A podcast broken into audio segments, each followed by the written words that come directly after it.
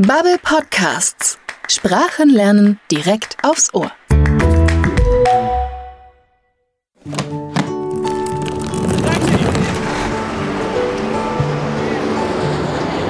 Sit back, relax, and enjoy the ride.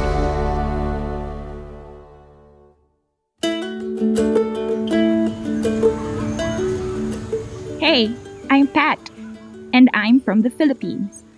I grew up in Manila. But wait, you asked me, why are you speaking English? Well, English is one of the official languages of the Philippines. The other is Filipino. We also have a lot of words that we borrowed from Spanish, like baño for bathroom and hija for granddaughter. Why do we have these different languages?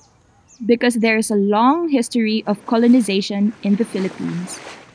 The Spanish ruled the islands for more than 300 years and named them after their king, Philip II. After the Spanish, the United States ruled for about 50 years until the end of World War II. In 1946, the Philippines became an independent country. But you can still see a lot of influences from our past, like the languages we speak and, of course, the food we eat. A lot of food in the Philippines comes from other cultures. Some of it comes from the Spanish. We have jamon, ensaimada, and queso de bola. We usually eat them on Noche Buena, or Christmas Eve. Some food comes from the United States, like burgers. We also celebrate Thanksgiving, an American holiday. But we don't eat turkey like in the United States. Instead, we have fried chicken. I like it more than turkey anyway. We also make a special version of meatloaf called embutido and we eat it with banana ketchup. The Philippines are very close to China, so we have a lot of food from there as well. For example, taho, a really popular street food. It's made from tofu and brown sugar.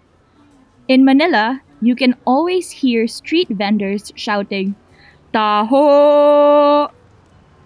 And finally, we have something called siopao, which are like Chinese buns.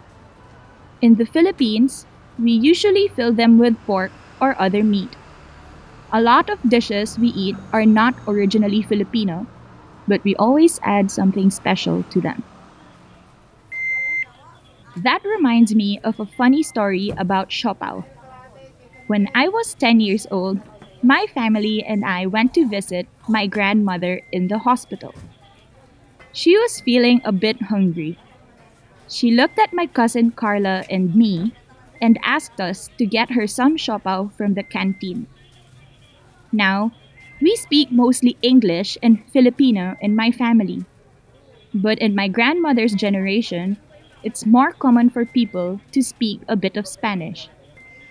When she told me how many siopao to get, she said the number in Spanish. Bring me cinco siopao, hija. Then she gave me a 1,000 peso note. Okay, Lola. That's grandma in Filipino. We'll be right back.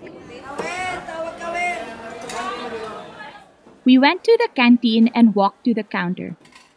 Hello, we would like cinco eh? Siopao, please. I said, cinco or cincuenta? The man at the counter asked us. Carla and I were confused. We didn't use Spanish numbers to count, only English. What did Lola say? Carla asked. I think she said cincuenta, I said. I told the man cincuenta. He looked surprised, but said, Okay, I'll have them ready in a few minutes. I gave him the money and we sat down to wait. A few minutes later, we went back to the counter. There were 50 buns and only a little money. Oh no, what happened? Why are there so many? We walked back into my grandma's room and she just stared at us. Girls, I told you to bring me cinco and held up five fingers. You asked for cincuenta. Don't you know how to count in Spanish? So, in the Philippines, we have a big mix of cultures. This usually makes life pretty interesting, but it can create some confusing situations too. At least I'll never forget the difference between cinco and cincuenta ever again.